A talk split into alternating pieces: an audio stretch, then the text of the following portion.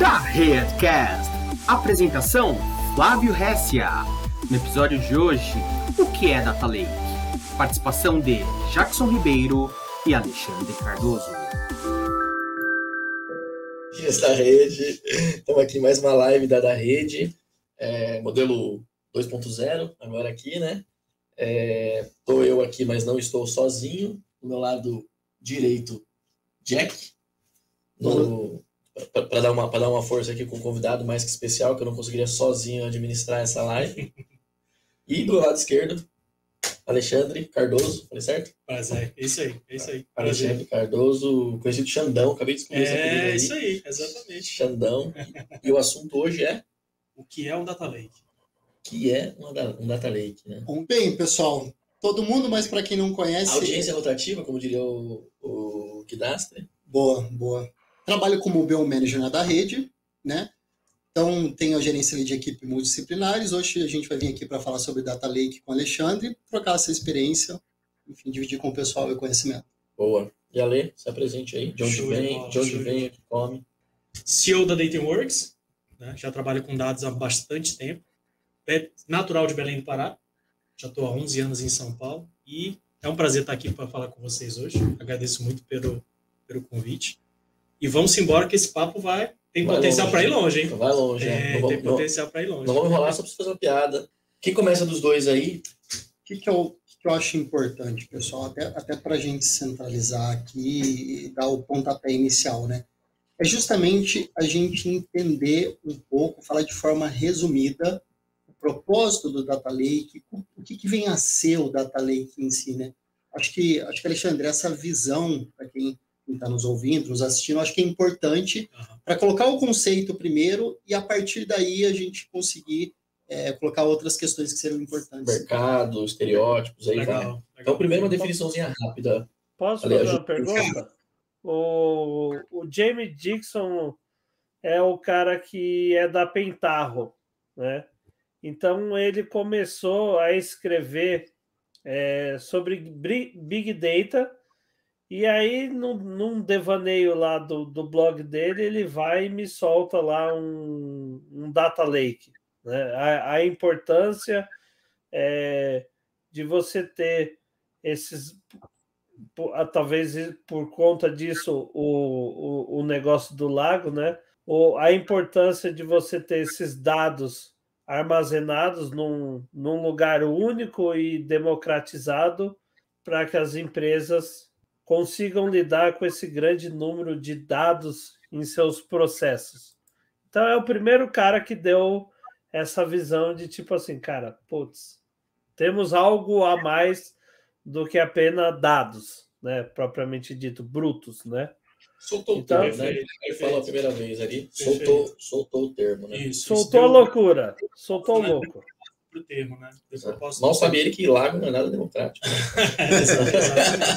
exatamente. Os lagos que é entrar não, né, velho? É, mas trazer proposta é uma parte importante de como você tenta conceituar ou definir um conceito em torno de algo que já está posto, né? Em termos de aplicação de tecnologia, entre outras coisas. É, respondendo um pouco a pergunta do, do Jackson, o que é Data Lake? É uma pergunta que é muito feita, mas costumeiramente ela é respondida de forma pouco precisa. É muito vago, é muito amplo, cabe muitas definições diferentes, enfim, permite muitas interpretações diferentes. Boa parte delas está certa e é, nem todas estão exatamente precisas, corretas.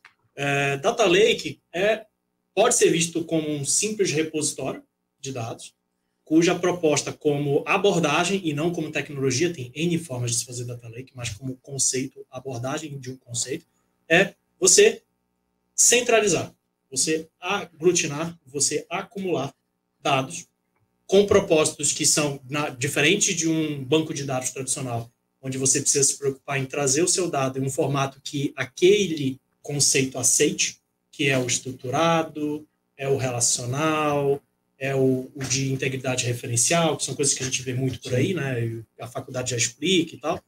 É, você não tem essa proposta antecipada para numa abordagem de data lake, mas aí você tem o desafio de centralizar, de trazer. O que eu costumo falar sobre data lakes é o data lake, né, é, numa visão pragmática para negócio, porque quando a gente fala de fazer data lake, a gente tem sempre que pensar em olhar para o negócio, e tecnologia é um meio e não um fim. Data lake ele tem que ser uma abordagem para a tecnologia e com tecnologia para saber contar histórias. Diferente de um banco tradicional, que tem um caráter transacional, tem uma abordagem que permite você recuperar rápido, fácil, com consistência aquilo que é o teu momento, a última foto, o último registro, a última posição. Um data lake ele tem que ser capaz também disso, em conceitos mais emergentes, que a gente pode falar um pouquinho, mas ele tem que primariamente ter que ser capaz de contar histórias. E como é que eu conto histórias? Eu acumulo fatos. Eu guardo, eu retenho, eu adquiro fatos de uma forma que eu também possa explorar esse horizonte de coisas, é, amplitudes diversas. Eu posso reter um ano de fatos, e esses fatos podem ter uma granularidade X, pode ter um evento novo por mês, pode ter um evento novo por dia, um evento por hora, por minuto, ou uma, foto, ou uma foto por mês, ou uma foto por hora. Exatamente, exatamente. Então, é, é, quando eu falo de data lake, no sentido de saber contar histórias, eu tenho que ser capaz de olhar para esse ecossistema com a granularidade que tiver e olhar para isso do mesmo jeito que eu olharia para um banco de dados tradicional, que é a, a capacidade de escala associada a esse volume não previsto, não preditivo de informações que eu vou ter ali que é, o, é a, olhando para os primeiro para o conceito dos três Vs do Big Data, depois para os cinco Vs do Big Data, depois para os N Vs dos Big Data, né? O que melhor escreve ainda hoje, por, por mais que seja antiga, são os, o que eu considero são os cinco Vs, né? Então tem volume, variedade, velocidade, veracidade e valor, certo? Então, olhar para o volume como se eu estivesse olhando para uma caixinha de fósforo, sendo bem simplista. Por mais que essa caixinha de fósforo tenha o tamanho dessa sala ou o tamanho dessa cidade. Ou de um lago. Ou de um lago, exatamente. É, então, saber contar histórias ou ser capaz de contar histórias que eu ainda não conheço, que eu ainda não determinei, é uma das características importantes de um data lake.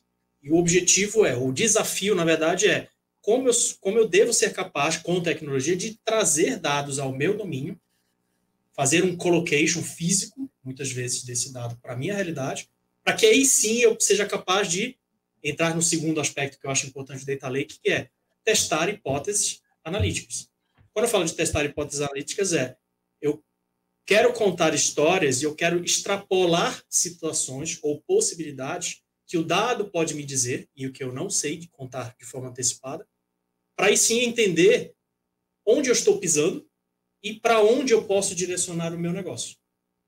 Se eu não tenho capacidade de reter, de retroagir a, a, a, os fatos na, na, linha do tempo em que eles ocorreram, é, se eu não consigo adquirir essa informação com velocidade, com consistência, se eu não sou capaz de absorver o dado do jeito que ele é, próximo da origem ou na origem, com a variedade que ele possa se apresentar, e hoje isso é muito plural, não só hoje, mas há bastante tempo.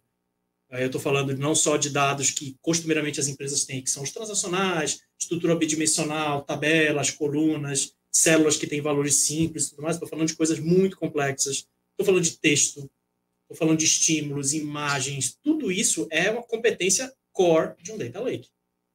E o desafio está em trazer esse dado para dentro de casa, né, dentro de casa, é, para que eu possa contar histórias que eu ainda não conheço e ser capaz eu de... Eu não pensei em contar, né, também. Que eu não pensei em contar, exatamente, exatamente. Porque o, o, o, quando você, diferente, por exemplo, do Data Warehouse, do, da, do Business Intelligence tradicional, o BI ele é feito para você estruturar algo que vai ser apresentado com o objetivo de guiar o negócio para aquilo que já passou. O Data Lake não. O Data Lake é para suportar aquilo que eu ainda vou descobrir. É, apesar de cobrir também. É isso, isso, isso, exatamente. Mas é, é importante esse ponto, porque você sai um pouco da camada de análise descritiva para uhum. ir para análise preditiva, isso. que é o que ele te proporciona. Eu acho que é interessante também, pessoal, a gente colocar o ponto que o quanto ele amplia o horizonte. Porque assim, se a gente estava falando antes, Alexandre, do mundo mais tradicional de DW, a gente estava falando de dados estruturados. E agora a gente amplia esse horizonte para dados estruturados, semi-estruturados, não estruturados, Isso. imagem, vídeo, JSON, XML. Sim. Então, esse horizonte ele é completamente ampliado e traz novas possibilidades justamente com essa análise preditiva. Perfeito. Então, faz sentido encaixar. É, e, e, de tudo que vocês falaram, eu gostaria de dar um exemplo para a galera ficar mais fácil, talvez, de captar, que é um exemplo que eu demorei para entender, eu, eu não venho de dados, então para mim é um pouco mais difícil, né? Mas quando eu peguei esse exemplo, é, como essas coisas, começaram a fazer sentido para mim e uma reflexão sobre o que vocês falaram depois. Então, o exemplo é o seguinte: imagina um e-commerce, que naquele e-commerce eu tenho um monte de dados de informações, dados transacionais, até dados históricos são guardados lá para fins, saber o que foi comprado, o que não foi comprado. Isso. Então, são dados históricos, também uhum, são guardados uhum. no, trans, no próprio transacional.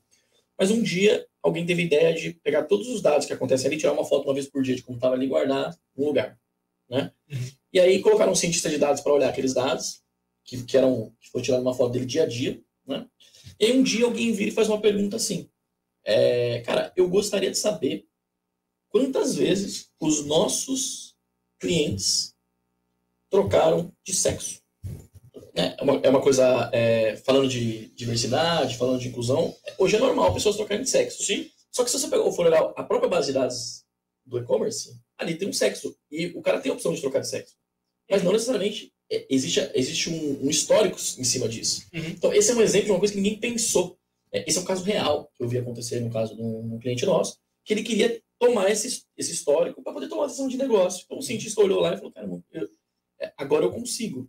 Né? Agora, se eu não tenho essa foto de tempos em tempos, por exemplo, eu não consigo, porque esse é um tipo de dado que foi pensado para ser substituído sob demanda. Então, é meio que uma variável só ali do sistema, do, do profile do usuário e tal, tudo. Então, esse é um exemplo de uma coisa que pode ser pensada no futuro. Agora, quantos bilhões de coisas não estão sendo pensadas para poder ser feitas no sim, futuro, para a gente poder colocar ali, né? Então, Exato. sei lá, é, sistemas médicos, por exemplo, a gente não guarda todos os dados médicos de monitoramento do paciente 100% do tempo, que seria que isso há 20 anos atrás seria inviável. É, a granularidade e a volumetria que isso tem hoje, e não é só hoje, eu posso falar tranquilamente de 10 anos para cá, para começar, é uma coisa brutal. Exato. É brutal. Mas esse exemplo deixa claro para entender o efeito que um, que um, Eu gostei muito da, muito, muito da ideia, assim, da diferença de um, um DW, ou da diferença, sei lá, é, da forma que a gente faz BI mesmo, que assim, é não só pensar no passado, né? Mas sim, também pensar no futuro. Porque sim, pensar sim. no passado aí um pouco mais fácil, apesar dos desafios ainda existirem. Né? Exato, Então, eu vou guardando o dado que eu, que eu quero, na verdade, que eu, que, eu, que eu entendo que eu preciso.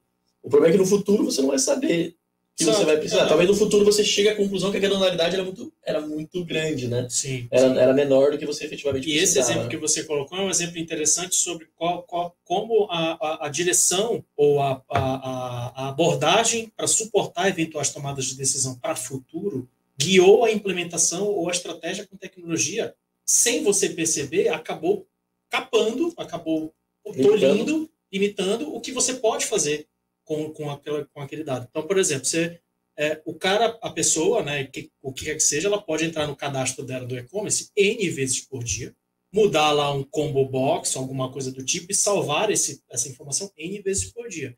Você pode dizer assim, olhando para a sua perspectiva de hoje, que é enviesada muitas vezes pelo passado. Ah, para que eu quero saber disso? Não preciso saber disso, só preciso saber do último. Ou só preciso saber do último de, dentro de um time box, por exemplo, de um dia. Eu vou lá, meia-noite, corto, vejo quem tem masculino, quem tem feminino, quem tem qualquer outro gênero, enfim, todas as possibilidades dentro desse espectro diverso que a gente tem. Ainda assim, eu não capturei qual é a, a manifestação do usuário, da pessoa, no sentido dela, quantas vezes ela conseguiu trocar de gênero no meu cadastro durante um dia e que relevância isso pode ter para uma eventual tomada de decisão ou viés de mudança de direção que eu posso ter para o meu negócio. Quando você acumula sem pretexto e de forma despretensiosa a o que, que eu vou fazer com aquilo, você tem possibilidade de fazer alguma coisa com aquilo. Quando você não acumula, você perdeu. É, esse é um exemplo clássico, você falando agora. O, o, na minha mente é assim, cara, ninguém vai ficar trocando de sexo no mesmo dia. É. Mas, mas no futuro você pode ter, sei lá, um incidente de segurança de um brute force que foi feito Sim. em cima do cara usar aquilo ali para derrubar o, bar, o banco de dados internacional. Uhum. E aí talvez você tivesse uma estatística. Foi um exemplo bem esdrúxulo, tentando sim, imaginar uma hipótese. Mas tem hipóteses mais simples, né? Sei lá, é, o estado de um pedido. Mas é uma das aplicações muito factíveis e muito é, é, amplamente utilizadas hoje para detecção de fraude e não só, detecção de intrusão. Muitas coisas acontecem no teu sistema transacional que antecipam uma tentativa de ruptura ou um simples brute force, uma negação de serviço. Pode ser o cara descobrir que ele abriu a aba do navegador, quando troca de gênero no cadastro, ele tem um GET request na tua API. O cara entendeu que ficar fazendo aquilo ali e não salvar pode derrubar teu serviço. Só que ele testa antes. Entendeu? Ele testa antes. E quando ele descobre que isso é possível, ele vai e faz. Quando você, se você detecta esses, esses processos com fins é, é, de, de, de prevenção de fraude ou para a parte de observability puramente simples, você consegue se antecipar a alguma coisa. E aquilo não serve só para é, você prevenir que o seu serviço seja atacado ou que o seu site tenha o serviço negado. Você pode acumular aquela informação para viés de negócio. Não permitir que o site não seja derrubado é uma coisa, entendeu? A parte de operations, a parte de security, saber security é importante. Mas se aquilo é um movimento legítimo, é, mas é, tua massa é, é, o exemplo, é, é, o exemplo que eu dei. Nesse caso, o cliente realmente precisava da informação, entendeu? Tipo, é um caso de, cara, eu gostaria de saber essa estatística para entender quanto relevantes são pessoas é, que a gente imaginava que tinham um comportamento X de compra de produtos ah. e tal, e passou a ter um comportamento Y de mudança isso. de produtos e tal. Isso. Então, quanto isso é relevante ou não, e quanto a gente vai ter que investir do nosso esforço, do nosso orçamento nos próximos anos, para esse tipo de padrão de pessoas. Então, Exatamente. é uma tipo de estatística que não, não teria se ele não tivesse armazenado dados. Sim, sim, sim. É, é, importante a gente colocar que, por exemplo, a gente aqui está falando basicamente nesse último step do, do machine learning, sim, do modelo de machine learning em si. Mas entender que tudo isso se remete né, ao data lake. Ao dado. Ao dado, sim, mas especificamente é a possibilidade agora que a gente tem de centralizar todas as informações. Antes a gente pensava muito no silo de informação voltado para o CRM, sim, RP, sim. dado relacional, qualquer coisa, um monta um DW. Sim. E agora o Data Lake ele expande tudo isso, e até o Alexandre comentou, eu estava pensando mais nos três vezes mesmo, o cinco até, já vi muita discussão, inclusive, da veracidade. Nossa, mas ver de veracidade faz sentido no Lake? Não faz... Cara, já não tinha que garantir a veracidade, enfim. Juntando os três vezes, e por mais que seja clichê falar, nossa, os dados estão crescendo exponencialmente, mas é uma verdade, e a gente precisava dessa nova vertente de Data Lake. Uhum. Agora, pessoal, tudo isso sem o poder da cloud, a gente não conseguiria estar escalando. Não, exato. A gente vai entrar nesse assunto já. Deixa é. só voltar a uma reflexão minha. Que até agora nós não falamos de tecnologia, nós falamos de conceito. Conceito. Isso é importante dizer. Data Lake é um conceito. Data Lake não é um produto. Eu já, já tive muitos casos, a gente está até brincando agora no, no, no pré-live, que já teve caso de cliente que virou para mim e falou, cara, quanto custa um Data Lake? Né? E Data Lake não é um produto e e tão pouco está vinculado a, algum, a, um, a algumas tecnologias. Transformou o Data Lake em fim. Exatamente, transformou o Data Lake em fim. É, esse, meio. esse é um ponto. É meio. É, esse é um é ponto meio, que a gente tem que dizer. Mas, fato é, é Data Lake é um conceito, não é uma tecnologia, né? Fala aí, Cris. É, Data Lake se diz que é uma arquitetura implementada. É, é um, não, eu acho que é um, não, é um pensamento acho... de, de, de não, não, você... pode ser um componente de uma arquitetura, na minha visão. Né? Pode. É Sim. É. um componente da arquitetura. Ele não é a própria arquitetura em si, né? Não, ele não é a própria arquitetura, mas pense nele, boa que você falou, como um, um, um módulo da sua arquitetura, porque senão você perde, porque se você se pensar só no conceito, né, você vai é, cair no que a gente vê aí muito, que a galera vai fazer da Data Lake ou DW, né, e esquece do armazenamento ou da granulidade do, dos dados. E aí. A gente estava até brincando um pouco sobre isso, que a gente tem casos em que o cara, a empresa, a pessoa, o CTO, o que quer que seja o papel, ele implementa o que ele entende como data lake em cima de um grande banco transacional relacional, por mais robusto que seja, e diz, ó, tudo que eu quero está aqui dentro. Exato. Não é necessariamente. Então, o que o Cris falou, essa provocação é interessante. Você tem é, é, o conceito que norteia algumas direções possíveis de como a aplicação da tecnologia Sim. na forma de arquitetura de software, é o que muita gente é, não associa que a arquitetura de dados ele é em grande parte aplicado em cima de conceito de engenharia de software pura, pura, pura, pura. Então você tem que entender de, de, de sistemas distribuídos, de redes de computadores, de, de processamento paralelo, de armazenamento e modelagem de dados, é uma coisa muito importante para você dar contornos robustos para o que é um data lake. Sim. E não significa que seguir você dentro do data lake é simplesmente um grande DW transacional Sim. que tem qualquer coisa, é. como também não pode ser algo que permite armazenar de tudo, de qualquer jeito, com qualquer formato, com cadência ágil, ah, eu ingiro dados no meu data lake de qualquer jeito e eu faço isso muito rápido. Nossa, lindo. Quando você vai olhar para dentro, você vai ver, cara, o que, que tem aqui dentro? Não sei. O famoso, é o famoso dados. data swamp. Não sei. É, exatamente, exatamente. E isso interfere, isso interfere no, no, no, terceiro grande valor que eu entendo como, como visão de data lake, que eu falei da questão do acumular de forma despretensiosa, da questão de testar hipóteses a partir de histórias que você sequer imaginou contar, e a, a, a, parte de, a parte de você saber o que tem ali dentro e como você recupera aquilo e a que momento, que tempo, de que maneira, interfere muito na questão da democratização.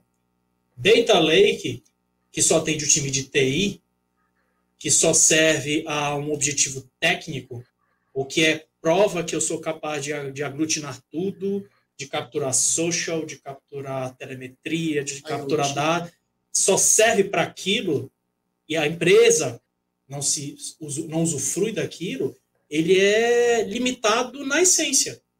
Porque o que acontece, é uma coisa que eu vejo muito na aplicação de projetos de data lake como estratégia.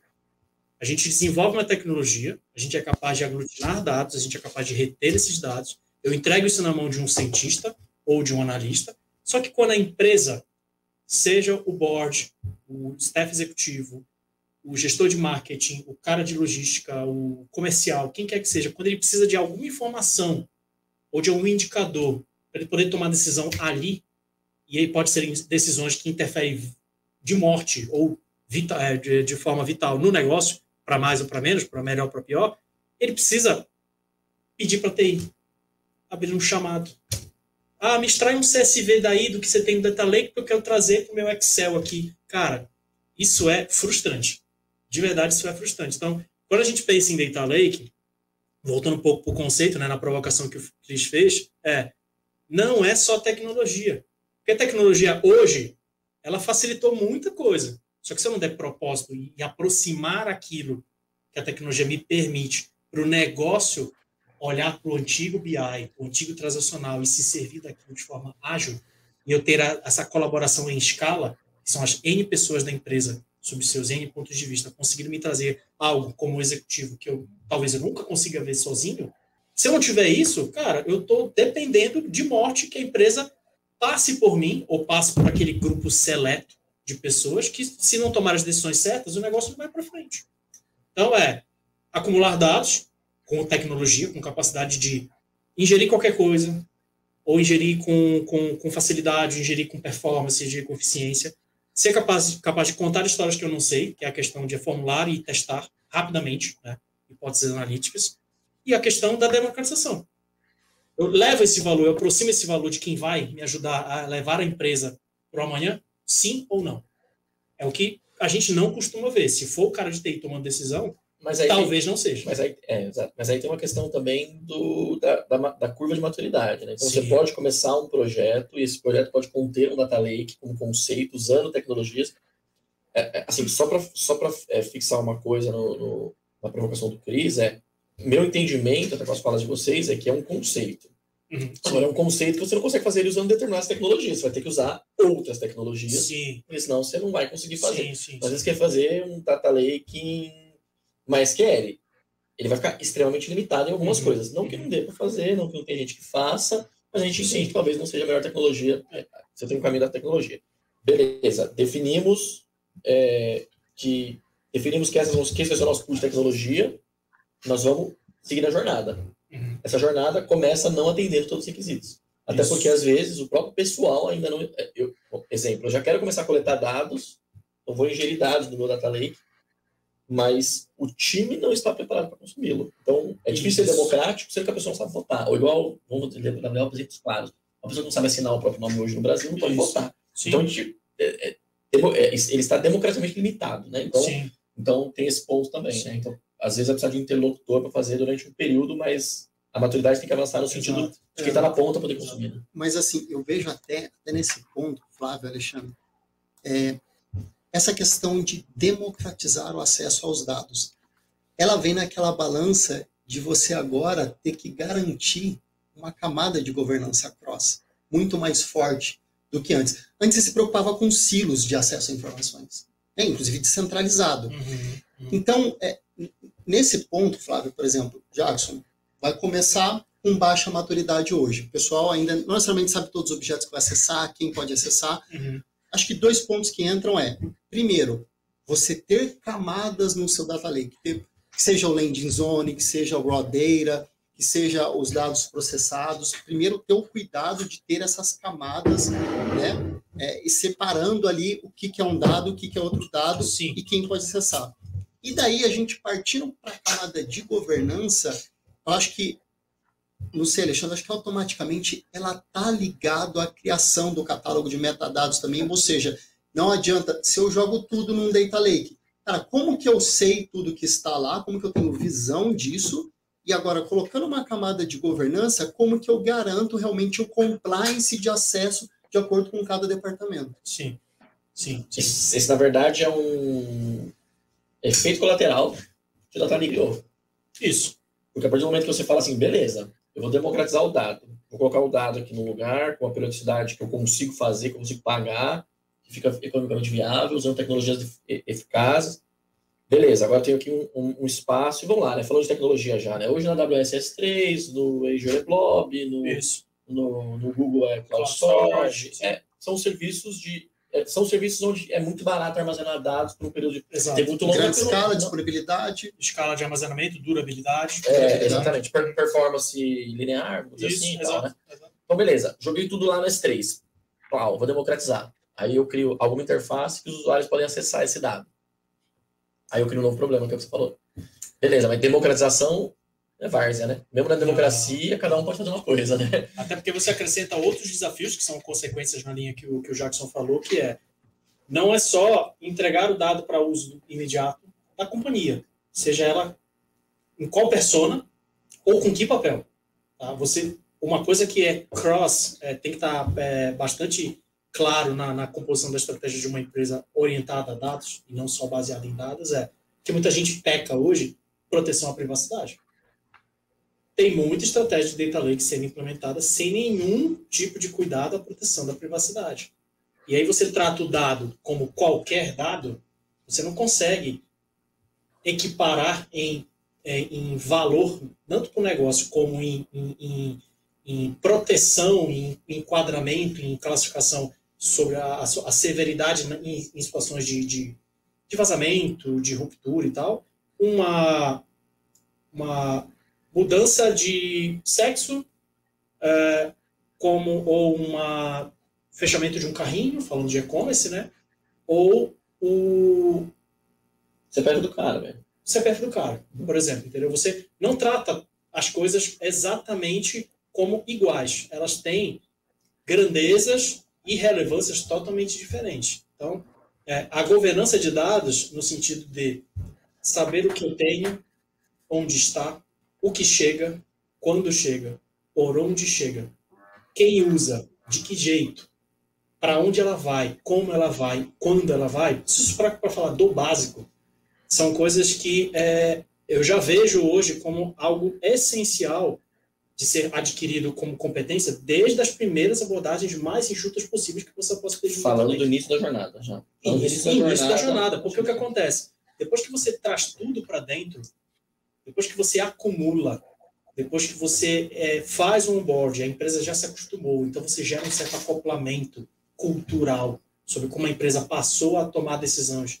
antes de um jeito, agora de outro, baseado no Data Lake. De repente você diz assim, cara, agora eu preciso fechar agora eu tenho coisas específicas que, eu, que determinadas pessoas acessam e outras não. Agora esse dado eu não posso liberar, porque antes eu não sabia que ele era sensível, agora ele é. Cara, você me diz assim, bota um freio na empresa. Não funciona. Não funciona. E, e, não é tão difícil, é desafiador, sim, é bastante desafiador, mas não é tão difícil você pensar isso dentro do seu core, que não é só tecnologia, é mais processo do que tecnologia, mas tem muita tecnologia para auxiliar, não é tão difícil você pensar isso como core desde o começo. Porque na hora que isso se apresentar como desafio, isso já está posto. As, as pessoas já estão acostumadas, os processos estão minimamente definidos, você consegue ter um pouco de governança, que é o que não se tem. Que é o que não se tem. Então, é, é, é, eu participei de, de algumas consultorias, incluindo com, com, com empresas parceiras que trabalham com a gente, em é, é, revisão, análise e adequação de processos para adequação mínima aos controles principais, por exemplo, da LGPD. Quando em 2020 ela entrou em vigor ali, é, é, é, é, a questão da multa, né? Porque ela entrou em vigor ainda dentro do governo Temer, aí mudou de governo e tal, tal, tal, né? mas aí não tinha sanção e tá. E aí, quando a sanção foi chegando perto, as empresas, nossa, eu preciso vender quadro, vou Pera tomar aí. multa, vou tomar multa, vou tomar multa. 50 vezes. É, exatamente, 50 milhões, ou, é, 50 milhões mínimo, ou 20 vezes o seu faturamento, aquela coisa toda, né? É, é, é o famoso água batendo na bunda, né? Exato, exato. Tem muitos casos que eu vi que o- é uma coisa tão simples que se tivesse sido pensados no começo, você teria evitado uma dor de cabeça. A coisa crescer, já cresce com a governação. já cresce adequada, já cresce adequada, mas o, a- aquela ânsia, aquela, é, aquela, aquela coisa foita do, muitas vezes do, do negócio de não, eu preciso ter o dado, não preciso entregar um dashboard, eu preciso entregar um relatório para o parceiro, porque esse parceiro é o cara que me ajuda a vender, e se ele não, não tiver o dado, ele não vende, eu preciso ganhar mais, tal, tal. e aí o que não é core vai ficando para trás, vai ficando para trás. Aí depois que o dado todo entrou, se entrou errado, do jeito errado, com a permissão errada, com a role errada. Cara, para você mexer isso tudo, é como fazer um grande sistema de qualquer jeito e que prova uma ideia da tua startup e de repente esse cara, olha, agora eu preciso crescer de outro jeito, isso aqui não dá mais. Refaz tudo de novo. Sempre. Aí começa do zero, É, tudo de novo. é, É. exato. Mas, mas são efeitos colaterais que é, provavelmente o. Qual é o nome do carinha aí, Cris? Que a gente não sabe o nome, é o cara do Pentar. Que provavelmente não pensou O no conceito. Ele O falou James Dixon. Dixon. James Dixon. James Dick do Iron Maiden, né? Ele. É. É o irmão dele. Bruce, irmão do Bruce. O irmão do Bruce. O, provavelmente ele não pensou que assim, são, é, a partir do momento que ele cria um conceito, você põe ele pra, em prática, você começa a ter essas questões. Não, peraí. Quem acessava era um cara, quem acessava era a área de TI, que já, já tinha acesso a tudo Sim. por default. Agora, peraí. Se der é muito maior que isso, vamos liberar para todo mundo. Mas peraí, mas todo mundo vai poder acessar dado sensível? Vai saber o sexo da pessoa e vincular com o CPF dela? Peraí, agora muda tudo de novo. É. Aí começa, começam a criar outros mecanismos e aí a gente tem E, on- e onde entra o protagonismo da TI nesse novo cenário? Você já pensou, é, tem muita empresa que pensa assim.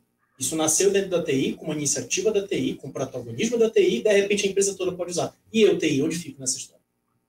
Mal sabe, é, então, mas mal sabe ela que tem trabalho pra caramba. É. né? Por exemplo, da governança. É, exatamente, exatamente. É, mas eu acho que assim tem que ter um cuidado também, que é como o Alexandre colocou, que assim às vezes você precisa vender esse projeto na companhia e dependendo dos mecanismos às vezes que você coloca para fechar isso ou tipo liberei no início, mas agora eu vi bem, não pode, é, de certa forma aquilo começa a ser sabotado. Então é, acaba não tendo sucesso o seu projeto de implementa- Sim. implementação de data lake, justamente porque você não seguiu esses guidelines.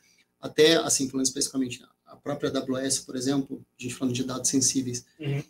ela tem os guidelines dela. Por exemplo, um deles é, cara, eu indico inicialmente você começar ali com três zonas de data lake, vamos dizer assim, né? Uhum. A raw, a processada, a de analytics, e fala, mas se você tiver informação pessoal, cara, coloca uma outra totalmente separada que chama landing zone. Isso. Ou seja, já tem um cuidado especial e que você precisa entender isso, precisa saber no início do projeto, Sim. justamente para que lá na frente não seja sabotado. Fala, Poxa, não consegui ter sucesso na implementação do Data Lake. É, Sim. mas você não olhou os guidelines, você não olhou as premissas, você não vendeu isso corretamente, não usou corretamente ao longo do Perfeito, projeto. perfeito. É isso aí. Sim, Exatamente isso aí. sim. E aí tem ferramenta para hoje, falando de AWS, por exemplo. Tem ferramenta hoje que facilita muito isso. Né? Então, O próprio, o próprio Lake Formation que a gente tem utilizado, você consegue colocar uma camada de permissionamento baseado. Sim. Então, eu achei muito maluco a primeira vez que eu vi isso funcionando, né?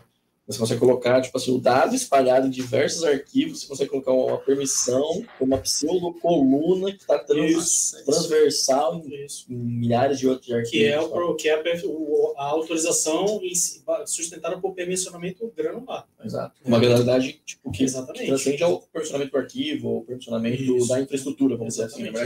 Você tem uma camada de abstração Você ali. chega na célula. É, exatamente. Você Você chega- chega na célula você chega do, na célula. do campo, né? Chega no Exato, próprio campo do Você chega dado. na célula, você chega na célula. Se Porque o dado você- é multidimensional. O dado ele é multidimensional. Então, quando você pensa, ah, tabela, Eu sou metaverso. ela tem, ela tem um, um grão, tamanho X. Quando você pensa coluna, tem outro grão. Quando você pensa célula, e aí numa realidade de dados mais complexos, que podem advir de ecossistemas NoSQL, dados de social, o que tem ali dentro não é só um número, não é só um nome. Pode ser um JSON cheio de coisa. Sim. E se você quiser filtrar, criticar, extrair o que está ali dentro, entendeu? É, é- é- esse grão está cada vez menor, está cada vez mais Não baixo. é o. a- em, por exemplo, o Redis, a AWS lançou essa semana o suporte a. Óbvio, é uma, um, um outro tipo de base de dados, né? Mas uma base de, base de dados de memória lá usando Redis. Você consegue fazer consulta no nível do JSON, por exemplo. Sim. Então, você consegue alterar o dado no nível do JSON. Fazer uma performance e tal. É outro caso, mas veja, né? Dentro do dado tem um dado. Agora imagina que tem uma imagem, né? É, não. Mas talvez essa análise pode ser feita daqui a um 100 anos, né? Pode. Tipo, não, Pode. peraí, o cara pode analisar imagens, mas se for imagem de seres humanos, ele não vai ter permissão, né? Sim, É óbvio que a gente sim, tá nesse sim, nível de, sim, sim, sim. nesse nível de, de, de tecnologia, mas a gente chega lá. Ah, né? mas, mas até colocando. Opa, Cris. Eu ia, eu ia dar um, um, um passo atrás só para fixar para a galera e eu ia fazer uma pergunta. É. Tá? Tá? Tá? É, valendo. Fala que eu te escuto. É, eu, eu, eu, posso, eu posso dizer que eu só vou ter analytics depois de ter um data lake? Não, não pode. De analytics já Não existia pode. antes do conceito de analytics. Exato, exato, exato.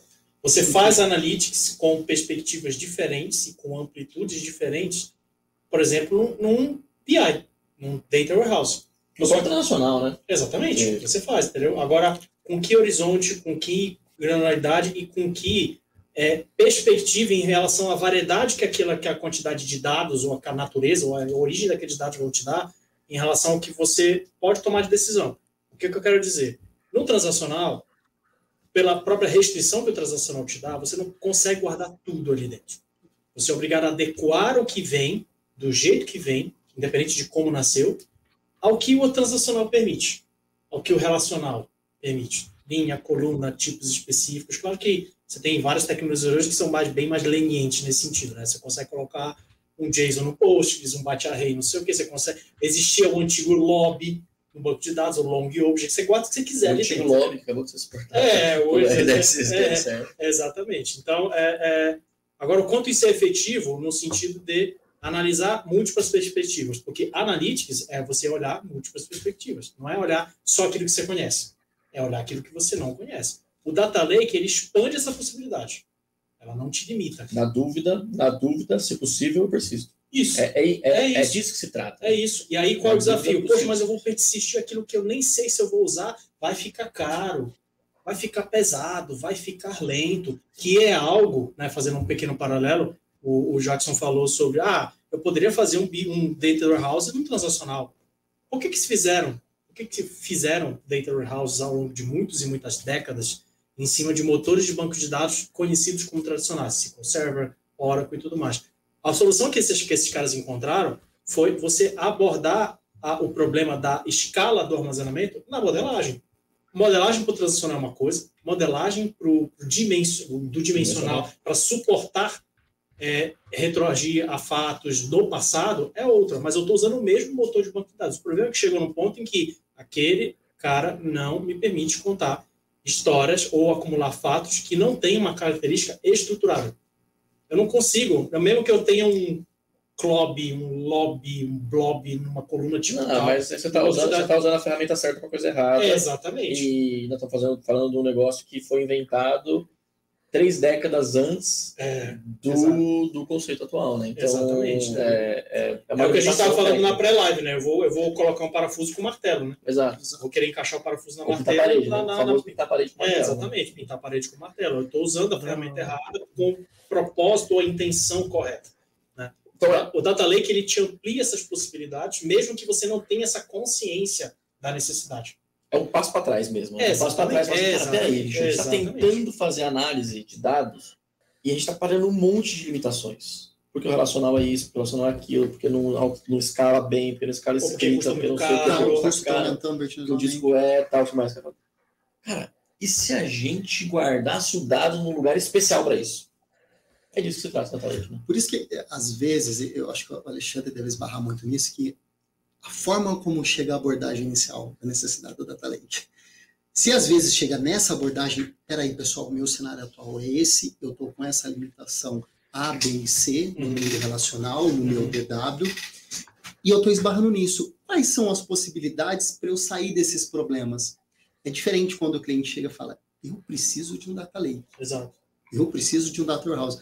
Cara, e fala do seu problema. E daí, com Isso. isso, a gente conseguia entender o médico. Agora falando dos paradigmas. Boa. Agora falando dos paradigmas, que era o último bloco. Falando dos paradigmas, né? Esse é um dos paradigmas, né? Cara, preciso de um data lake, cara. Cara, eu preciso de um data lake. E normalmente essa pergunta vem de uma pessoa como eu. Não entende nada da parada. Aham. Eu preciso de um data lake, né? E aí a resposta padrão, que o, que, que o Jack falou aqui, mas o Ale tinha falado na pré também. Quando a gente pergunta, preciso de um data lake. Qual a resposta? Antes de eu dizer para ele que ele precisa de um data lake, eu costumeiramente falo qual é o problema que você tem e que você, emendando numa segunda pergunta, que na verdade você responde numa coisa só. Qual o problema que você tem, a dor que você sente e onde você pretende chegar e, e que você acredita que um data lake vai te resolver. Porque aí você confronta a, a, a, a, a dor aguda, a necessidade do cara que precisa fazer o negócio desse girar, com o ponto de vista que ele adquiriu em algum momento, em algum lugar, com algum viés, e que levou ele a entender que Data Lake é a solução para ele. Aí você confronta isso e aí você consegue entender, poxa, legal. Você entende que um Data Lake é só um lugar para guardar coisas. Ou você entende que um Data Lake é um lugar onde eu posso guardar qualquer coisa. São, normalmente, é, é, outputs muito comuns que eu tenho de, de, de, clientes, né, de empresas que eu abordo. O cara é recebeu uma visão enviesada, um, com um certo romantismo, de, de que tem muita gente que vende, não, Data Lake é fácil, a nuvem, Buzzwordice, a né? nu- é, exatamente, o Lake é. Esse fácil, novo termo agora, a, a nuvem ajuda, a nuvem é fácil, é o famoso NNF, Next, Next Finish, do- do- dos antigos sistemas, né? Tipo, não, é fácil, é três, quatro cliques e já está aí. Não é exatamente do jeito que a maioria das situações é, é, se apresenta. E como a gente atende, como eu costumo atender muitas empresas pequenas e médias, onde você encontra várias restrições associadas à maturidade do negócio, maturidade da equipe, não só de tecnologia que vai eventualmente absorver, mas de, de maturidade da equipe de business que vai consumir, aí já esbarra um pouquinho na questão da democratização que você, Jackson, falou. É, mas uma coisa que aperta o calo de todo mundo, e quanto menor, pior, É, agora. Money. Money. Cara, a nuvem ela é linda. A, a, a abordagem para Data Lake acelerada com a nuvem, ela é linda. Só que se você não tiver uma certa, é, um certo zelo, cara, a fatura chega 30 dias depois. E aí você se, se, se arrebentou. Se arrebentou. Eu já tive que acudir vários clientes que implementaram é, abordagens fáceis, com uma escala pequena, controlar, e quando veio 10 mil dólares no cartão, os caras surtaram. E 10 mil dólares é pouco, perto do- da proporção que determinados negócios podem apresentar, a volumetria, a, a, a estrutura, Tem infinito, né? o uso. Tal, da- tal qual os dados. É, exatamente. Né? A a nuvem é elástica e, e- e- e volumétrica nesse propósito, né? para não, pra não te limitar, só que com responsabilidade, senão ela foge do teu controle. E a conta sempre chega, né? Exato. Então é muito comum isso, né? Na verdade, é, às vezes até problemas simples, né? É, casos clássicos, né? A gente vem desesperado que o transacional dele está fritando, Sim. porque o cara Sim. colocou um tablô, colocou É. um tablô lá e, e, a- e o transacional está caindo. E ele, qual é a solução? Sim. Da- Um data lake. Ele compra um data lake, ele chega aqui, É, compra um data lake, ele passa em Quer ver um 12 vezes caso, sem juros no quer ver um caso muito clássico? Eu já atendi vários, assim, eu posso te dizer vários, eu já atendi, tipo, dezenas nesses cinco anos que a gente está rodando a empresa, que eu estou rodando a Dating, junto com, com a galera toda lá, é cara, eu cheguei no limite do meu RDS, eu já estou na maior instância possível, eu não consigo mais estender o EBS, eu não consigo fazer mais aquilo, eu acho que um Data Lake pode me ajudar, porque eu saio do EBS e vou tudo para S3 e o S3 não tem limite. A resposta está no Cloud Practitioner. É, é, eu penso assim, nossa, Esse aí tá sabendo. vamos conversar, vamos Calma, conversar. calma, eu, te- eu vou resolver esse problema. É, exatamente. Vamos conversar, deixa eu entender, vamos sentar. E aí você tem que passar tranquilidade. Tem que passar é, é, é, serenidade pro cara. Porque senão o cara bem intencionado e empoderado, ele vai fazer besteira. Sim, sim. Ele vai fazer besteira. Se ele tiver dinheiro O para negócio tomar tá na decisão. berlinda ali, cara. É, exato, Tá com a M, exato, M516X Large ali, já, que já tá gritando. Exatamente. Um pouquinho de insanidade na conversa, o cara abraça. É, aí. Exato. Se você, de forma certa, ligeiramente irresponsável, se você embarcar no viés dele, cara, você chancela uma decisão que pode custar muito mais do que ele já gastou. Entendeu? Muito mais. Mas, e não vai resolver o problema, inclusive. Não vai resolver o Exatamente. problema, potencialmente. Mas nesse caso, pelo menos o cara tem dinheiro, né? Porque tem gente que não tem dinheiro nem para comprar um Fusca e Não, quer fazer um sabe- Data Lake. Mas às vezes nem tem, né? Às vezes nem tem, né? É, Elon, tem. Elon Musk, Elon Musk ao, seu, ao seu terceiro lançamento do primeiro foguete da SpaceX, Aham. Pediu um empréstimo para poder fazer. Sim. Por quê? Porque ele acreditava muito no negócio. Então, às vezes Sim. o cara acredita muito no negócio, está com o limite daquele, tem um charlatão qualquer desse, né? E vende um data lake pro cara, né, nesse sentido de Uhum, uhum, uhum. tirando tudo que a gente falou, né? Então, cara, como você falou de, de dezenas, também teve dezenas de casos aqui, cara, que uma repliquinha de leitura segura o BO do cara Sim, muito bem durante um tempão, até porque às vezes o analítico do cara, que é necessário ao negócio, ele também não tem a necessidade de responder tão rápido. não tem. Então você cria uma réplica de leitura pequena que vai poder ficar comendo ali 8 horas processando. Dane-se, cara, deixa comendo ali 8 horas processando. O cara vai ter o relatório D mais um, D menos um nesse caso, Sim, e atende É, tranquilo. é. Aí nós vamos explicar para ele que é data lake, talvez ele precise. exato. Né? Aí talvez ele tenha. Exato. Porque data lake se fa... a gente é, agora com o que vocês falaram, eu você pensar assim, data lake se diz respeito muito mais a investimento. Sim, Uma sim. coisa que a gente quer Sim. fazer lá na frente. Data Lake, não é, Data, Lake não é uma contingência. Exato. Data Lake não é um rescaldo. Data Lake é uma proposta. Data Lake não é observabilidade, gente. Não, não, exatamente. É, Observabilidade é dar perspectiva sobre o que já aconteceu, né? Exato. é. Descritivo. né? Não, Exato. descritivo. Mas é, é Tem, importante tem assim. duas perguntas aqui, gente. Quando vocês quiserem, eu Cris. mando. Peraí, só o Jack aí. A- acaba que assim, a, a cloud, né, ela- o papel que ela faz muito bem é a abstração, né? O que a gente adora, inclusive, da abstração que ela cria. Uma das camadas de abstração, o até comentou, mas daí falando especialmente de tecnologia, né? Que é o Lake Formation. E às vezes quer passar uma mensagem que o cara do outro lado que não tem maturidade suficiente para ouvir esse discurso, ele abraça de uma outra forma. Vou dar um exemplo. Se você pega o próprio Lake Formation, o próprio discurso dele, o que, que é? Qual dor que ele vem endereçar? Pessoal, nós temos aqui todos os componentes necessários numa nuvem para você construir o seu data lake. Uhum. E você precisa conhecer cada peça dela, gerenciar da forma correta, e aí você consegue fazer a construção em meses. Pessoal, esquece tudo isso. A gente cria um componente, que é o Lake Formation, que ele, de certa forma, vai abstrair tudo isso e, de uma forma muito mais simples, você, em dias ou semanas, vai fazer a construção do seu data lake. E daí quem ouve isso e com baixa maturidade, poxa, rapidamente agora eu posso entregar para a minha empresa um data lake. Amigo, tem várias decisões que antes do momento de você chegar na Sim. ferramenta que devem É ser uma tomadas. parte do todo que você vai É, conseguir exato, extrair. exato, não é exato, o exato, todo. exato. Né? Não é o todo. A magia de um Lake Formation, e existem outras abordagens muito similares em outros provedores de cloud, Mais maduras até, né? mais, mais ou menos maduras, isso é, é- é- as, as sutilezas não Sim. têm tanta relevância nesse contexto, mas é, é, o que é um Lake Formation como proposta, não como tecnologia, que é uma puta tecnologia, diga-se de passagem.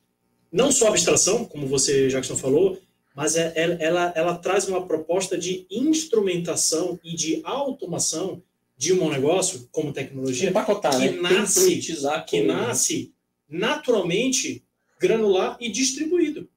Você tem um data lake clássico, por padrão, por mais que um lake formation abstraia, cara, ele tem uma quantidade de peças móveis se mexendo ali, mesmo que seja por baixo de um capô e você que só enxerga o capô você não vê, é uma coisa bizarra. É uma coisa bizarra. Por mais que o dado seja centralizado e o dado assuma uma, uma cara de monolito, como os, os antigos sistemas, né, e que é, a engenharia de software foi decompondo em microserviços e tudo mais, e as, cada um foi tomando conta do seu banquinho de dados, pesquisa poliglota, aquela coisa toda.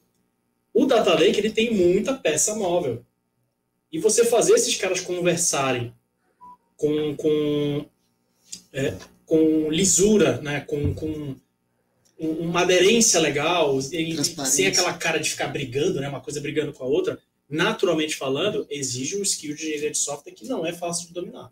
Não é fácil de dominar. E quanto maior a escala do seu uso, armazenar, organizar, explorar, reduzir, entre outras coisas, mais isso vai testando a resiliência da tua arquitetura. E você fazer isso hoje, eh, por isso que existem, existem né, e, e existiram durante muitos anos as, as distribuições baseadas no Apache Hadoop, que nasceu lá como um projeto, eh, os foundations remetem lá a 2004, dentro de um paper do a partir de um paper do Google, que foi implementado dentro de Yahoo, aquela coisa toda, né? Falando um pouco de história, que o Cris agora adora contar história. Não é da minha época, tudo isso. É. O Hadoop, por si só, ele cumpriu um papel pequeno ali. Quando eu comecei a agregar competências para resolver outros problemas que não só o que o Hadoop resolvia, eu comecei a ter um conceito de distribuição. É o que acontece com o Linux. Linux é o kernel. A distribuição agrega outras coisas que são fundamentais num papel de sistema operacional para fazer o básico. Então, é, é, quando eu queria fazer Big Data baseado em Apache Hadoop, eu tinha que ter uma distribuição Hadoop. Porque eu tinha que ter um catálogo, porque eu tinha que ter uma interface de, de, de federação de dados baseada em processamento massivo paralelo, Hive, isso, aquilo. Precisa ter um Data Visualization, precisa ter um mínimo de governança, precisa ter uma automação para a instrumentação. Quero colocar uma, um componente novo. Não vou sair fazendo SSH no Linux e instalando o executando binário. Entendeu? Isso não existe até rio, Nem codando, nem codando, né? Nem codando, nem codando. Porque, de novo, né? É como se você tivesse o tempo todo para qualquer coisinha, teria que compilar o teu sistema operacional adicionando aquele módulo de kernel que te serve, cara, eu levei 15 horas, 20 horas para resolver um problema que é, tem um valor de equivalente a 5 minutos. Sim, sim. Você entendeu? Sim, sim. É, é, é, é templateável, é empacotar, né? É, você vai ficar refazendo toda vez que você Para você focar no seu business. fazer de Para novo. você focar no seu business. Exatamente, exatamente. Então, é, é, o, o Lake Formation, a, além de abstração, ele é um cara de automação e instrumentação super poderoso. Porque aí você é, é, acelera a tua curva de provar ou de antecipar determinadas hipóteses que você imagina que com data lakes, ou repositórios de dados centralizados, ou de repositórios de dados virtualizados, vão te trazer algum tipo de valor. Porque, de fato, tem muita gente que entende, ah, o meu RDS está topado e o meu data lake vai resolver. Se você né, dá uma abstração dessa para o cara, e o cara consegue em dois, três dias mudar o dado de um RDS ou de qualquer outro lugar para um S3 e olhar, explorar, entender, poxa, isso aqui é mais do mesmo, isso não vai resolver meu problema, ele, em três dias, em uma semana, ele consegue testar essa hipótese. Sim, sim, sim. É o exemplo que você trouxe de. de você, você pegou tudo aqui. Você não vai precisar pagar a consultoria, um milhão de dólares, é o cara aí. subir o dado. É isso aí. Porque imagina, numa abordagem tradicional, o cara vai ter que contratar. Ele, ele tá crente, ele tá é, tranquilo, tá serenada a ideia na cabeça dele de que ele precisa de um data lake. Aí ele vai contratar uma consultoria, que é o caminho que 99% das empresas fazem. Ele vai contratar uma consultoria para desenvolver um data lake para ele. Por mais ágil e proficiente que a consultoria seja, ela vai levar dois, três meses, no melhor caso, para desenvolver um data lake para ele. Ele empenhou três meses do negócio, ele empenhou três meses de investimento, ele contratou e recebeu uma tecnologia, um pacote, um template. Aí ele vai ter que colocar isso na mão da empresa, ele vai ter que começar a explorar, ele vai ter que medir aderência para o business, ele vai ter que aculturar a empresa. Agora vocês tomam decisão e exploram um dado desse jeito, que não é totalmente igual a um banco SQL, um banco tradicional. E aí, sei lá, num ciclo de 5, 6 ou até mais tempo, ele vai entender, puxa, isso aqui não resolve meu problema. Olha o overhead. E mesmo que resolva. E mesmo que resolva. Podia estar sem, né? Esse, todo esse overhead. É, é, é, é, cara, é empacotamento mesmo, Sim, né, cara? É automação, sim, sim. É, é enlatar, né? Então, Exato, os serviços exato. eles enlatam. E é o, que, é o que o Jackson falou várias vezes aqui hoje, entendeu? Qual é o papel da nuvem nessa brincadeira? Entendeu? É aceleração. É o, é o fail fast, entendeu? Eu poderia fazer com storage, né? Eu poderia fazer com Poderia, storage, eu poderia, poderia comprar poderia. disco, Netap, né? Netap é um tap, que o Jackson ama. Mas até, até quando, é, acho que outra visão que tem que estar claro para o cliente também é, uma vez ele trazendo esse novo mundo para o negócio, é, nem vou falar que ele tem que pensar no valor que vai gerar para o negócio, que é óbvio, mas assim, você já pensou em todas as personas que trabalham em cima desse ecossistema?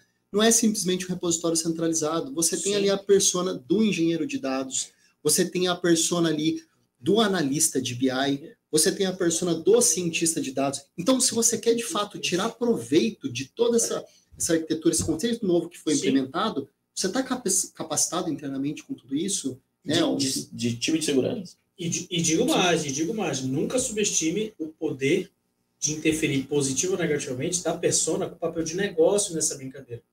Não é só o engenheiro de dados, não é só o cientista de dados, não é só o cara que sabe manipular dados, porque ele, muitas vezes, ele é um intermediário. Ele é um intermediário. E aí, voltar um pouco na questão da democratização. Se o cara que não é analista, não é cientista, mas que tem lá o jeitinho dele de fazer a tabela pivô dele no Excel e tudo mais, se ele tem aproximação, se ele tem, se ele consegue de forma mais fluida se servir daquilo de maneira mais rápida para ele poder fazer, minimamente fazer o dia a dia dele como ele já faz, só que de uma maneira e melhor, é, é, é, essa transformação é muito importante, porque é, é, é no final, botando em, em, em panos limpos aqui, quando a gente fala só das pessoas com esse aspecto mais TI, com esse chapeuzinho um pouquinho mais TI, analista, cientista, que em muitas organizações está embaixo do CTO ou do o papel mais emergente, né, o papel mais recente, o CDO, é, esses caras continuam pensando muito com viés de TI. E se a empresa ela não tem, é, é, se a empresa não enxerga aquilo de um jeito mais empático, se ela não abraça aquilo de um jeito mais aberto, a chance desse negócio não decolar ou demorar muito tempo para decolar é muito grande. E tem empresa que faz isso mesmo, com cumprir, ah, não, segurança da informação, governança, porque agora eu não posso liberar, agora eu consigo te dar mais rápido, mas eu não posso liberar tão fácil, porque tem dado sensível aqui acolá, e aí você aumenta ou perdura, né, permanece, né, perpetua a latência de você entregar um dado fundamental para o cara tomar uma decisão que às vezes é um diretor da empresa que está pedindo. Porque o cara que está recebendo um investidor na mesa, ele precisa saber como é que está a situação, o cara está pedindo uma informação, o cara leva, ah, não consigo te responder hoje, só daqui a uma semana, ou amanhã. É, mas, mas aí é uma questão que toda tecnologia, eu acho que agora o próprio papel do, do CIO e tal, o próprio papel do... É, a maior parte das instituições agora estão é, colocando o responsável por tecnologia no board mesmo, né, no board de verdade, não, não é, vinculado a alguém que não é de tecnologia. Ou não é um cara a... que opera um orçamento. É, né? que opera Ele orçamento. é um cara decisor mesmo. exatamente. Então, a partir desse momento, é, e o próprio viés de nuvem, né? E quando eu pego e coloco a console da AWS na mão do cara de tecnologia, ele ganha grandes poderes. Muitos. E grandes responsabilidades. né? O meu, meu filhinho tá na, tá no momento, tá na, tá na, tá na época do, do, do Homem-Aranha. Uhum. Então, é, o que, que acontece? A gente tem vendido isso até na migração, cara, né? Você faz, eu sei que fazem isso também. Então, quando o cliente quer usar nuvem e eu vou levar a aplicação dele para a nuvem, é, essa questão de estar tá associado o negócio, de ter que pensar negócio, eu, eu, eu, tenho até um slide no meu deck padrão que eu apresento para todo mundo que está falando de nuvem, que é o seguinte: uhum. uhum. eu não migo para nuvem, workload, eu não migo servidor, eu não migo sistema, eu não migo data lake, eu migo negócio. Sim. Então, todo mundo tem que pensar desse jeito que você está falando, cara, porque quem não pensar, dizer, você, que está aí assistindo agora, vem. Se não está vendo, olha aí para o celular, olha para a câmera. Você que está pensando em tecnologia e não está pensando em negócio, brother, você ficou para trás. É. Você, CIO, que vira para a gente e fala assim, cara, ó, eu não vou para nuvem, eu vou voltar para o Prime porque não é cara. Brother, você está operando orçamento. Sim. É, é você, que, você que aceita, não, a TI não é negócio, a TI é meio, a TI não é fim e tal Cara, esquece. Assim, se você pegou é gasto. certo hoje, até é gasto, no investimento. É. é. Isso. Gasto que o CFO quer controlar, né? Entendeu? Tem é. muita gente que faz ainda assim. Por quê? Cara, porque 2022, você tira, é impressionante. Porque você tira de tecnologia da informação, né? A gente fala TI que a gente, a gente empacotou o departamento de quem lida com informática, chamar de tecnologia da informação. Uhum. Então, tecnologia, brother, é o cara que usava faca é, e depois ele, ele aprendeu a fundir a faca, a faca ficou melhor, cara. Tecnologia é inovar. Né? E aí, se você não consegue inovar, porque você tá, você entende que você não é o um negócio, porque o que, o que inova, o que faz diferente, o que ganha mais, o que dá mais lucro, é um negócio. Sim. Né? Então, é, isso em todos os aspectos. Né? Se você vai construir um data lake, agora voltando para a nossa realidade, você vai construir um data lake. Você não está pensando em negócio, você está tá querendo usar o orçamento, está querendo resolver um problema de performance, se você está querendo resolver um problema interno da tecnologia, uhum. esquece, bicho. Vai dar fracasso, provavelmente você vai gastar muito dinheiro à toa. Né? É, exato, exato. É muito, muito provável. Exatamente. Tecnologia é negócio. Quando fala de data lake, então aí. Temos duas perguntas. Vai lá, Cris. Vamos lá. duas perguntas aí. O Sandro Henrique pergunta: o quanto é complicado ficar atualizando informações em um data lake? Excelente pergunta. A gente falou sobre isso, né? A gente falou sobre isso, né? Na janta. Na janta, né? Depende muito da abordagem. Vamos lá. O Data Lake, é, falando do conceito dos três pilares que eu, que eu coloquei, né, como, como a minha perspectiva de falar de data lake, eu falei de acúmulo, falei de teste de hipótese e falei de democratização. O acúmulo por si só, você pode interpretar acúmulo de um monte de maneiras. Você pode simplesmente empilhar. Chegou coisa nova? Empilha. Coloca, coloca, coloca, apende, apende, apende, vai, vai, vai, vai. Só que o, na, no, no, mundo, o mundo como ele é de verdade, o mundo ele, de verdade ele, é ele tem uma cara, ele tem um caráter transacional. O que me interessa é a última posição. É onde eu estou naquele momento. Ponto. E aí, se eu transformo isso num caráter de empilhamento, eu tenho como se eu estivesse empilhando um monte de pecinhas aqui. O que me interessa é a última posição que está aqui. O que, que, eu faço com tudo isso que está embaixo? Posso fazer um monte de coisa. Só que no final das contas, se eu ordeno ou, ou manipulo essa, esse dataset como um monte de coisas empilhadas, e essas coisas empilhadas parecem sempre as mesmas coisas, na hora que o usuário que pergunta, beleza, onde é que onde é está a minha última imagem? Onde é que está a minha última foto? O cara não sabe. Então ele vai ter que, na, na consulta, na linguagem, na manipulação, ele vai ter que distinguir aquilo ali. Isso não é produtivo. Isso não é, é eficiente. Tanto no sentido computacional, porque você tem que tirar um monte de coisa que claramente não te atende do meio do bolo, para você pensar só aquele pontinho que falta. E às vezes, aquele pontinho que falta é só o que você precisa para aí sim atualizar. É o suficiente para tomar uma decisão de negócio. Somente tomar, tomar uma decisão de negócio e às vezes é aquele pontinho que falta, porque é esse cara aqui que representa a minha última imagem, a minha última foto, e esse cara que eu quero atualizar. Esse cara que eu quero dizer, ó, agora essa minha foto sai daqui e vem para cá é o fazer o data lake ou fazer a persistência em object storage, aquela coisa toda que a gente estava falando, que é o que a nuvem acelera, se comportar como se fosse o mundo real, o transacional. Na verdade é. Na verdade, o, o ACID aqui coloca de volta. É... Só que você fala assim, cara, mas peraí, se o dado vai ficar igual ao transacional, por que eu não olho lá no transacional mesmo?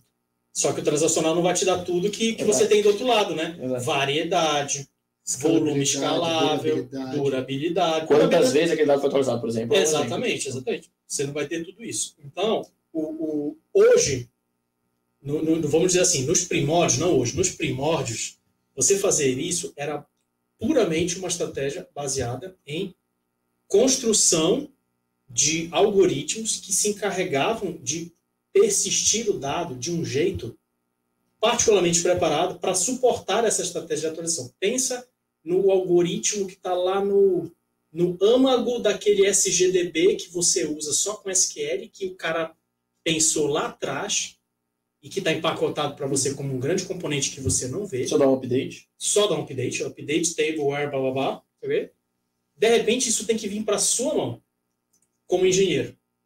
Há uns bons anos, há um bom tempo atrás, era isso que você tinha que lidar. Hoje, a gente tem componentes gerenciados pela nuvem, sistemas open source, frameworks open source, que já abstrai isso para você.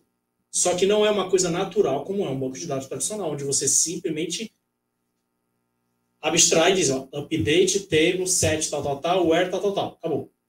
Você tem que se preocupar com isso. Por quê? Porque você tem, num data lake, situações onde você faz sentido empilhar, ou onde faz sentido você manter sua última foto. E essa última foto pode ser uma foto de um dia, tipo o que aconteceu às 23, 59, 59 daquele dia, ou o que aconteceu toda vez que alguma coisa ocorreu, um evento ocorreu na origem. Sim, ou uma média, ou um agregado, isso, uma soma. Isso, exatamente. Então, o, o, o, o, papel do engenheiro, um dos, né, um dos papéis do engenheiro de dados, é justamente se preocupar. Esse dado, ele pulsa com que frequência? Com que granularidade? Quem vai usar lá na ponta? Vai usar para quê? pretende sustentar que tipo de decisão? Isso no, no, no hall conhecido, né, no cenário conhecido que ele tem hoje. Isso não é o fim, isso é uma parte da jornada. A gente tem sempre que preparar, como engenheiro de dados, a gente tem que sempre preparar o ecossistema de dados para suportar aquilo que não se conhece. Sim. Então, se o dado pulsa, de novo, né, voltando, acumule. Se o dado pulsa e ele precisa ter uma visão transacional, organize, modele, persista com uma carga transacional e não transfira para o usuário a responsabilidade de mexer em tudo e descobrir qual é a última foto. Por exemplo, ordenando pelo último data de atualização. Ah, eu tenho que fazer um order by updated para descobrir qual é a última foto. Em, em 8 tera de dado. Em 8 tera de dado, entendeu? Isso é um contrassenso. Sim. Entendeu? Então, o engenheiro de dados ele tem que estar um pouco pensando Porque o nisso. cientista lá na ponta, então, assim, só para gente falar na pipe, né? Isso é importante dizer, né? Então, você tem a ingestão, que é a, a pergunta. Então, do ponto de vista prático, se ingerir o dado, Uhum. se a gente pensar tecnicamente, é extremamente fácil hoje. Ingerir o dado. Tem Ingestão milhares- É muito. É muito fácil. Eu vou lá e ingiro o dado. Então, vou dar um exemplo de um RDS, por exemplo. Né? Falando de AWS, que é o que a gente usa mais no dia a dia. Com o DMS, então, para de gestão. DMS, Sim. plugou o DMS, cara, medos de clique, 15 minutos de hora da rede, que duas horas é free no, no vídeo. No duas caso. horas- 15 minutos, cara, plu- plugou o DMS, ele plugou no RDS, tá cuspindo o dado dentro do, Sim. dentro do seu S3, Aham. teoricamente já ingeriu. O que o Ale está dizendo. É o fast forward, né? É, o que o Ale está dizendo é: esse dado desse jeito atende a tua necessidade, sim ou não? Sim ou não? Se ele ficar cuspindo lá dado de uma aplicação que atualiza muito rápido, em tempo real, o tempo todo, isso vai, você vai conseguir pagar Sim. no final do mês, no final de dois, três meses? Uhum. Então, a- a questão é: ingerir é fácil. Agora, depois de ingerir, você tem um trabalho que normalmente é feito por engenheiro de dados. É, e falando do teu negócio especificamente, que é, que é o Uhum. forte de vocês, né? Isso. Então, vocês fazem a parte de gestão, depois vocês fazem a parte, toda a parte de tratamento, Isso. para disponibilizar esse dado num formato onde o cientista possa trabalhar em cima Isso. dele. Né? Isso. Isso. E aí, é, E não só o cientista, o cara que hoje tem acesso, por exemplo, a um transacional que a TI liberou para ele poder olhar, seja na forma de uma read réplica, seja na forma de um cubo, ele está acostumado a fazer um SQL, alguma coisa do tipo, só que agora ele tem outras possibilidades sem necessariamente mudar o modus operandi de trabalhar. Sim. Ele vai continuar fazendo o ciclo que ele sempre faz. Só que agora ele consegue usar tudo com tudo. É uma das características, uma das competências que o Data Lake implementa, que o mercado chama de visão 360. sim. sim. Exemplos mais simples, né? É, não, mas então, até eh, É um de pandadismo.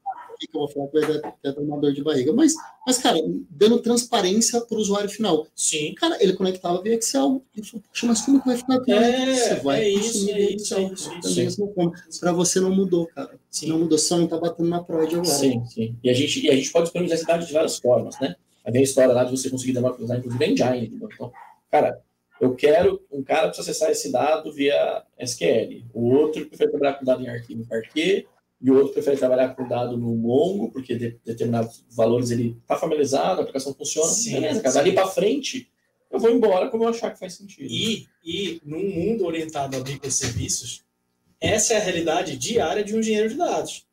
Ele vai conectar numa, num ecossistema de dados que é granular by design, que tem persistência poliglota, onde ele tem Key Value Store, Document Store, Relational, né, é, NoSQL de qualquer outra natureza, cara, ele- você tem que lidar para dentro com o dado de um jeito que o teu usuário lá na ponta continue enxergando como se fossem transações.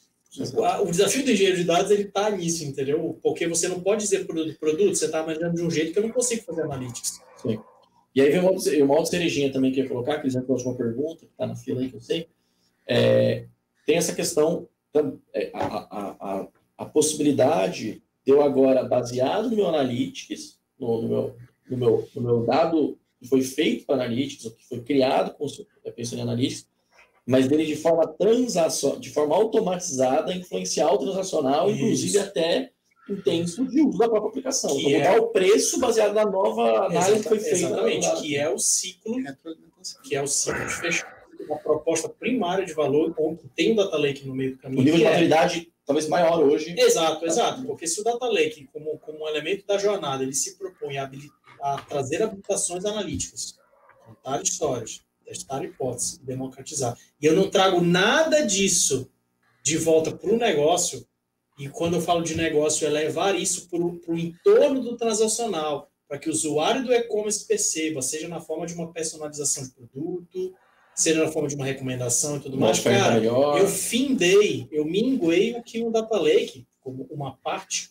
da história, eu, eu minguei as, as, prin- o principal, ou uma das principais propostas de valor que isso tem. Você deixou entendeu? preso lá no, no executivo de negócio, Isso, no cara de negócio, tomar lição É, manualmente. E aí é, é o ponto que o, que o Jackson falou, né, que, que, que vale ponderar para enriquecer o debate, é se eu crio algo como uma proposta de preencher ou de extrapolar o melhor potencial de papéis dentro da empresa, que são papéis de TI, o analista de dados, o cientista de dados, o engenheiro de dados, são caras com algum chapeuzinho de TI, não é único, mas são alguns, eu não consegui maximizar esse potencial.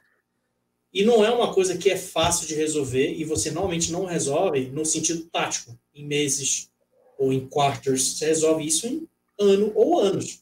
Entendeu? O cara que está lá na frente tem que entender para que, que eu quero isso aqui. Aí a gente volta, né? Ah, eu quero um data lake. Qual é o seu problema? O que, que você tem de dor? E por que e por que você entende hoje que um data lake resolve o seu problema? Aí E no meio. Senta numa mesa de bar, compra uma batatinha, uma cervejinha, conversa devagar, devagar e vai. Inclusive, aí no meio desse caminho, que não é tema para agora, mas no meio desse caminho é que vai entrar machine learning, inteligência artificial, Sim, sim. tal, tudo mais, que pode, que pode ser com- é, pecinhas desse quebra-cabeça para entregar lá na A ponta. ponta. Mas até, Alexandre, BI também. também. Sim, o Data Visualization, com o BI e tal. Mas o que eu vejo muito é, a preocupação inicial é, pessoal, vamos fazer ingestão, transformação, disponibilizar para as pessoas que eu preciso e vamos começar a utilizar. Na hora que termina a cadeia, eu acho que um ponto muito importante é, vamos voltar agora e olhar para todo o pipeline de dados e como que eu garanto isso de pé. Seja Sim. com monitoração, observabilidade, porque assim, a virou ativo, né? dependência que é virou ativo, gerada, né? Isso virou um ativo, né? Exatamente, virou um ativo, um recurso que a gente tem que cuidar dele. bem, você sabe muito bem, a gente tem alguns exemplos aqui de que a gente criou, inclusive eu ouvi, cara, eu não posso ter nunca esse data lake fora, de tamanha dependência. Mas a pessoa não se preocupa em voltar a falar, eu preciso garantir esse pipeline, Sim, toda a monitoração, observabilidade dele, que ele esteja de pé, que ele esteja saudável, que ele esteja escalável, mas você quer só usar rapidamente. Então, esse passo acaba sendo muito importante. É, é a mesma coisa que você, sei lá, está num projeto, subiu o servidor e sai usando. Hoje é, É. possível, mas Sim, mas pera, né? Não, Exato. é possível, mas não é sustentável. não é sustentável, exatamente. Tem outro ponto, o Ops, né? Tem o Data Ops, assim chama. Sim. Sim, sim. Data Ops. Tem, DataOps também. É, tudo vira cargo. Cris, última pergunta, vamos lá. Última pergunta. Antes, só uma colocação aí para a galera do chat aqui, né? O nosso Mr. Lomba Lomba Lomba, ou Robson Lomba, ele trabalha conosco, tá, gente, na da rede. Por isso, né? por isso que, eu, que ele fez uma pergunta e eu falei para ele: assista o começo da live que a sua pergunta está lá. Então, Então, foi- provavelmente ele estava fazendo academia e não era perna. O- Então, ele, ele faz parte do time, tá, gente? Eu sei que na internet tudo gera proporções absurdas, né? Mas não foi nada demais que eu respondi para ele. É, o Ivan pergunta aqui: um contraponto à pergunta anterior. Devemos pensar num data lake como um conjunto de dados brutos que não podem ser mudados ou como dados vivos? Dados vivos. Sempre vivos. E, inclusive, o Alexandre remete a, a- no Não, início lago. as camadas do data lake. Sim, É. sim. O raw, o O processado, raw talvez seja isso que o Ivan questionou. Sim. Primeiro, a, a alternativa A dele, né? Talvez o dado raw, uma vez definido, qual vai ser o dado bruto, que normalmente é um bucket, normalmente é um Sim. dado separado. Isso é o dado efêmero que a gente inicialmente pensa em não modificá-lo nunca e manter ele pelo histórico e tal, tudo mais. Mas existem outros. Na verdade, é um lago, né? Como se fosse, um- não sei como chama isso, um conjunto de lagos. Como que é um conjunto de lagos? Como chama um conjunto de lagos? né? Porque, na verdade, é como se fosse um, um, um espaço onde você tem o dado raw Sim, e depois Sim. você tem é, espaço para dado tratado, mas eles É. compõem o data lake. é que são os estágios, né? exatamente. São, Que é o que você tinha falado lá são gerações, eu tá? boas práticas da AWS. Exatamente. A AWS, por exemplo, ela coloca pelo menos esses três estágios aqui, Sim. mas se você tiver informação pessoal, coloca um land zone antes do raw ainda para mascarar a informação São, pessoal. são as gerações, né? São, são as, as- os, os data generations, assim, como você tem na sua árvore genealógica ancestral, né? E as suas as gerações da sua família vêm evoluindo ao longo do tempo em função de múltiplas e infinitas experiências. É, a, sua geração atual acumula um pouco de carga do que tem na geração anterior. O dado tem um pouco disso, entendeu? É, é, by the book, né, assim como boa prática, não se fomenta a, a aplicação ou a disponibilidade em arquitetura de múltiplas gerações. Mas você tem que estar preparado para entender que o dado bruto, como conceito, é o dado que você adquire da origem fidedigamente igual ou mais próximo possível do dado real. Quando eu digo mais próximo é quando você coleta um dado de um banco transacional e vai trazer esse cara como CSV ou JSON, obviamente você mudou um pouco a serialização, o formato. Porque o formato legato você não consegue replicar. Ou, ou a Replicar. granularidade, né? Porque- Ou a granularidade, exatamente. Mas a natureza do dado ela está preservada. Então, Sim. se é um número lá, é um número aqui. Se é um texto lá, é um texto aqui. Coisas do tipo, entendeu? Só que você não trabalha com esse dado é, em formato bruto, porque não é eficiente. Porque ele não está no grão adequado. Ou porque ele pode estar sujo. Porque ele pode não ter significado. Porque a nomenclatura que o teu negócio entende não é a nomenclatura que o cara do transacional... Porque para agora, É, aquele monte de outro, outras coisas não serve para nada. não serve para nada. Então você vai tombando, coando, adaptando e disponibilizando com cada vez mais significado para o business, Enriquecendo, né? enriquecendo eventualmente, para que você não tenha aquela necessidade recorrente de é, cruzar ou executar joins de bancos de dados, que a gente sabe que tem um overhead muito grande, principalmente se forem feitos com muita frequência. Você materializa, materializa esses relacionamentos para poder facilitar a vida de quem vai tomar decisão. E aí, quando você faz isso, você persiste isso.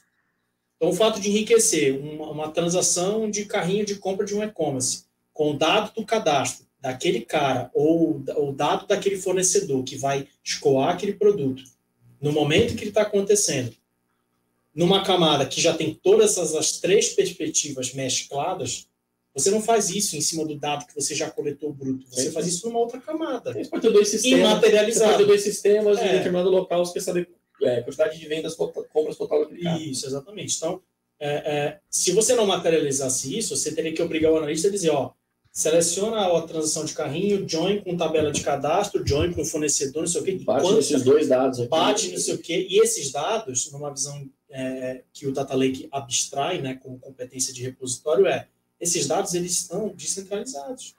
Eles existem em origens diferentes, em formatos diferentes. Eu não consigo fazer um join natural entre um CSV e um MongoDB, entre um relacional e um Key. Value Store.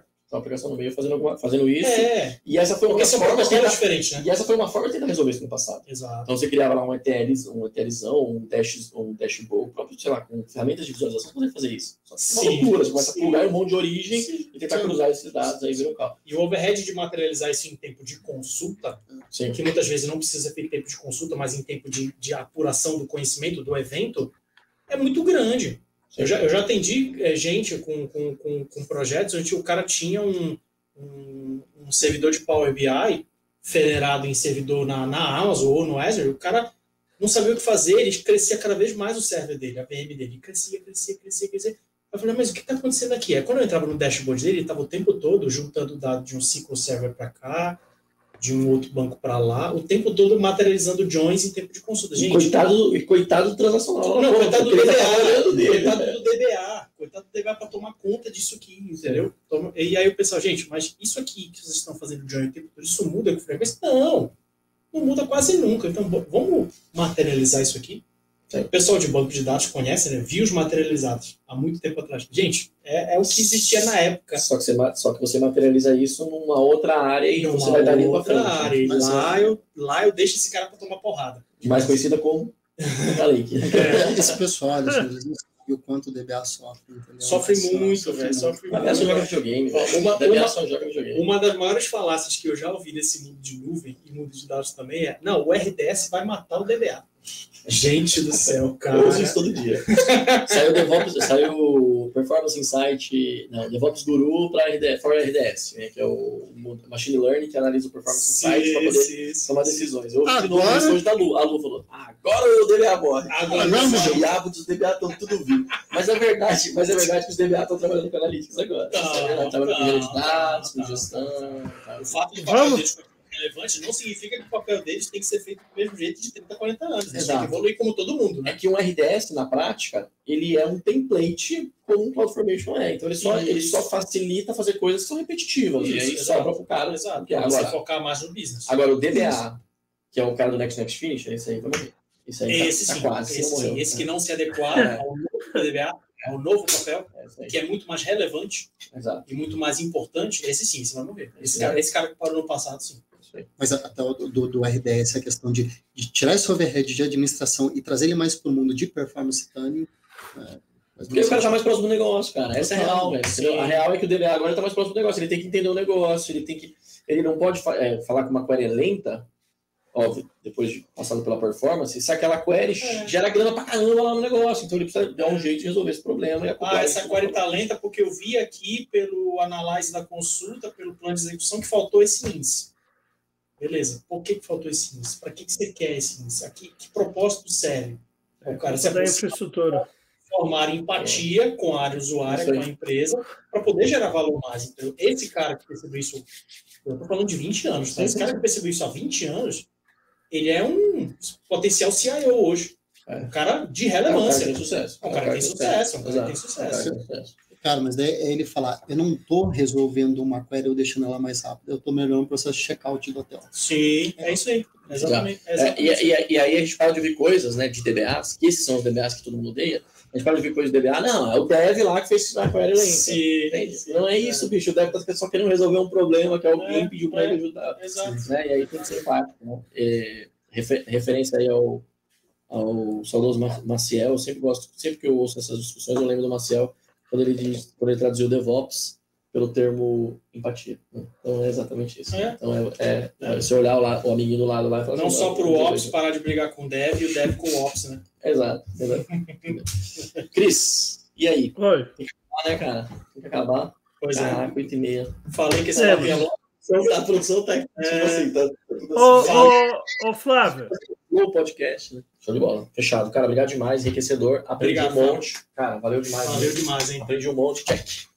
Valeu, Mano Brown. Aprendi um monte. Valeu Galerinha. Valeu. obrigado demais aí por ter ficado com a gente aqui. Saiam de casa com segurança agora e estudem. É isso aí. Você ouviu mais um episódio da Da Redcast, com a apresentação de Flávio Hessia. Acompanhe todos os episódios da Da Redcast nas principais plataformas de streaming.